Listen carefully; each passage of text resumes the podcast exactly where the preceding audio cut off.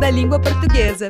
A palavra borogodó significa atrativo físico especial e irresistível, podendo ser utilizada perfeitamente na frase O borogodó daquela moça chamou a atenção de todos. Também pode significar manifestação delicada de apreço ou de amor e carinho. Para o escritor português Walter Hugo Mãe, autor de livros como A Máquina de Fazer Espanhóis e O Remorso de Baltazar Serapião, Borogodó é a palavra mais bonita da língua portuguesa falada no Brasil. Trata-se, segundo ele, de um termo que os portugueses não entendem muito bem. Essa declaração de Walter Hugo Mãe pode ser vista em um dos vídeos disponíveis na experiência Português do Brasil, que traça um panorama sociocultural e histórico da língua falada no Brasil, em cartaz na exposição principal do Museu da Língua Portuguesa. Para mais informações, acesse museudalinguaportuguesa.org.br. Apoio CBN.